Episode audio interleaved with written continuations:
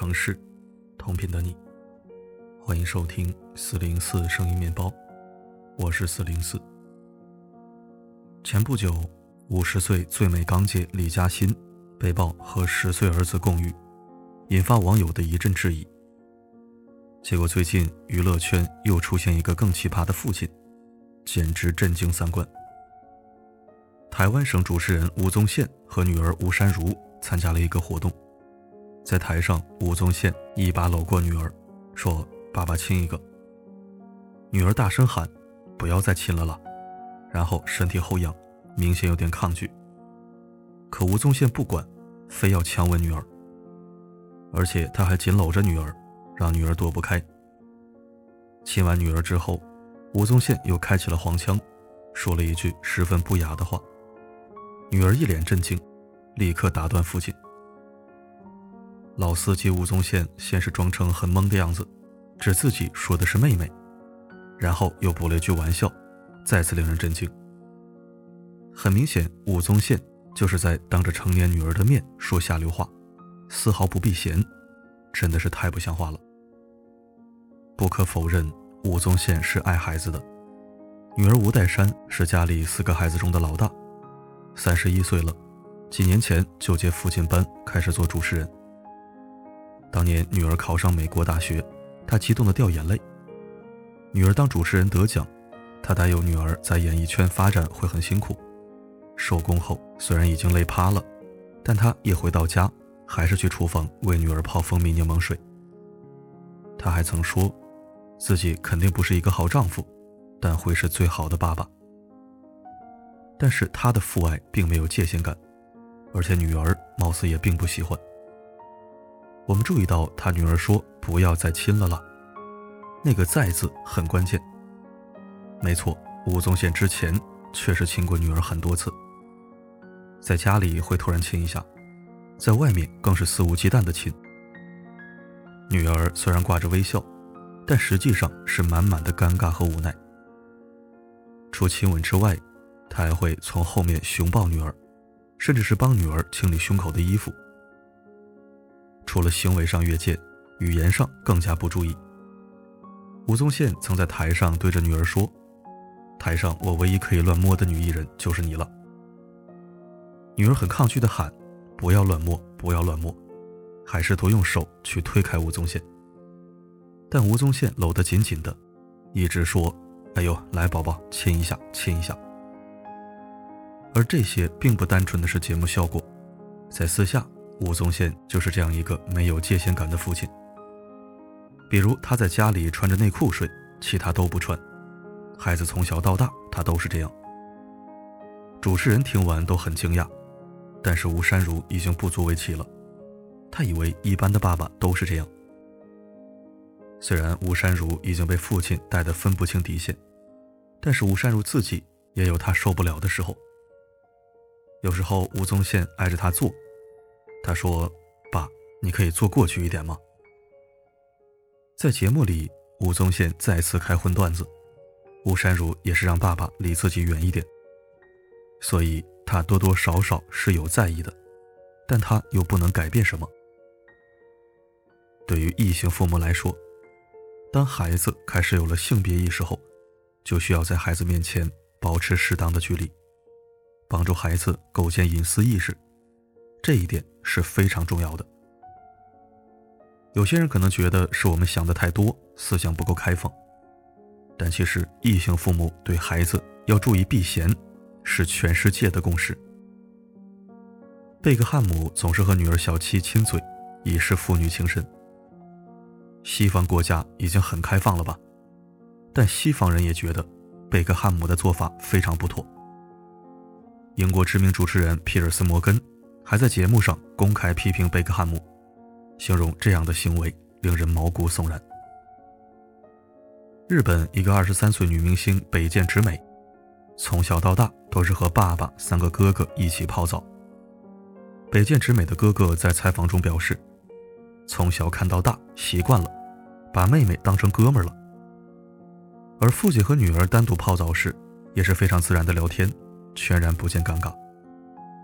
虽然日本有亲子公寓文化，他们管这个叫早育。但是北见直美父亲对已成年的女儿毫不避嫌，日本网友一边倒的表示无法理解。到了某一特定时期，就该拒绝一起婚育，这样才是正经的父母。这可不是大家想象的温馨家庭的故事，其实真的很不正常。在韩国一档综艺节目中，有一位因爸爸对自己过分亲密而吓到不敢回家的十七岁女孩。女孩说：“只要和爸爸四目相对，就会被亲，用舌头舔我的脸，还能闻到爸爸口水的味儿。父亲除了亲女儿外，还会直接闯进浴室帮她洗澡。”对此，父亲振振有词地回答：“因为他们是我的孩子，也就是我的身体。”还有一位韩国父亲，无论是在家还是在公共场所，都喜欢强行搂抱十四岁女儿，女儿每次都强烈拒绝。叫女儿起床时，父亲甚至是直接上女儿的床，钻到她的被窝里，拍打孩子的屁股。在父亲看来，这是表达自己爱的一种方式，但是对女儿来说，感觉像被强暴。最可怕的是，她的姐姐。已经习惯了父亲的所作所为。中国有句古话：“儿大必母，女大必父。”父母作为孩子接触到的第一位异性，一定要让他们懂得男女有别，不然会导致孩子出现很多问题。第一，会影响孩子的心理成长。台湾女星狄英从儿子出生开始，一直喂母乳，喂了十二年。母子同床睡了十五年，直到儿子和他一起睡会有反应才分床。他还在儿子五岁时报名参加了情侣接吻大赛。在母亲的畸形陪伴下，迪英儿子的性格变得极端。去美国留学期间，他摆脱了母亲的控制，重获自由的他开始失控。他扬言要炸掉学校，警方搜索他的住处也发现了超过一千六百发子弹。如果不是狄英百般周旋，卖了房子筹集九千万，儿子可能要接受超过十年的牢狱之灾。父母过度的爱，会影响孩子健全人格的形成。孩子在一方面被压制，就会在另外一方面去释放。第二，影响孩子的人际交往。日本有一位妈宝男娜塔。进入了而立之年，还会和母亲一起泡澡。虽然娜塔毕业于日本最高学府东京大学，但是她没有工作，只有一份家教兼职，平时全靠父母接济。在父母溺爱中长大的孩子，是很难独自闯向下一个人生阶段的。他们只会在泥潭中越陷越深，失去判断力、自主力，活成一个个没断奶的巨婴。第三，带给错误的恋爱观。孩子进入青春期后，对异性会有着一份好奇。如果到了这个时期，父母还不避嫌，就会激起他们的好奇心去探索。要么会让孩子产生恋父或者恋母情节，要么就是性早熟，早早的就产生性行为。第四，容易遭受性侵犯。不懂男女有别的孩子，就不会注意身体的隐私，因为我的父母就是这样的。这样自我保护意识下降，极有可能出现坏人趁虚而入，孩子却不自知这样的情况。曾有一位育儿师带记者拜访了一个家庭，家里有一个七岁的女孩。当时女孩正好要上厕所，可她完全不在乎外人，敞着门就坐在了马桶上。这说明家里大人就是如此，这样的孩子放到社会上，后果不堪设想。异性父母跟孩子缺乏界限感，可能短时间内无法看见实质性的伤害，但他却在孩子的身体里埋下了一颗炸弹，一旦爆发，后果不堪设想。表达爱意和亲密的方式有千万种。为什么家长要选择最有争议的那一种呢？异性父母对孩子教育的范本，其实应该参考张亮。生了一儿一女的他，对待女儿的教育一度被夸上热搜。他认为，在女儿长大后，父亲一定要主动和孩子保持一定界限，哪怕是孩子主动要求亲亲抱抱，父母也要加以教育和阻止。黄磊做的也很不错，有一句话叫做“女儿是父亲上辈子的小情人”，但是黄磊很反感这句话。他说，形容他最好的词汇就是“女儿”，“女儿”这个词比情人珍贵。在提到女儿以后结婚的问题，他又回答：“希望以后我不是他最爱的那个男人，我做第二就可以。”最好的亲子关系。一定是亲密邮件。孩子不懂，但是大人一定要切记这几点。性教育三岁是一个分水岭。著名心理学家弗洛伊德曾将三到六岁成为一个孩子的俄狄浦斯期。在这个阶段，孩子性别意识就已经开始萌发了。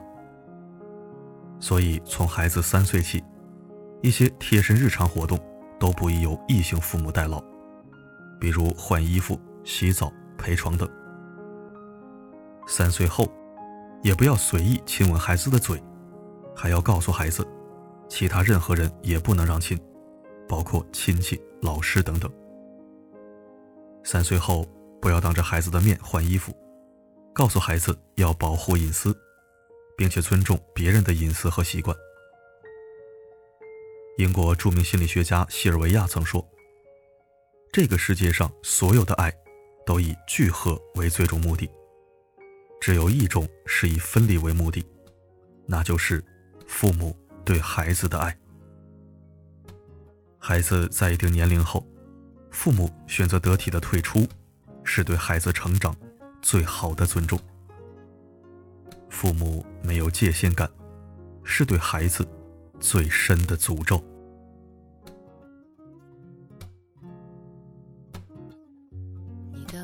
差不多有魔术几万遍，那对你的习惯让我对自己向前。天下了还来不及好好去道别，两个人的空间只是两种季节。感谢收听。文章里提到的案例，在现实生活中我还真没遇到过，倒是有所耳闻。比如断奶非常晚呢，二十几岁大小伙子还和妈妈同睡一张床啊，等等。有时候真的是不能理解，为什么会有这样的家长？这何止是边界感的问题，甚至已经是道德感和伦理观的问题了。不过还好啊，中国大陆目前没有这样行为不妥的公众人物，基本都是港台或者国外。种种怪异举动，真的是辣眼睛。别说相对保守的中国大陆人看不下去，我看港台和国外民众也看不下去啊。所以，与日渐成熟的异性孩子保持亲密距离，是人类共识，任何人不必为此开脱、辩驳。好了，今天的分享就到这里，我是四零四，不管发生什么，我一直都在。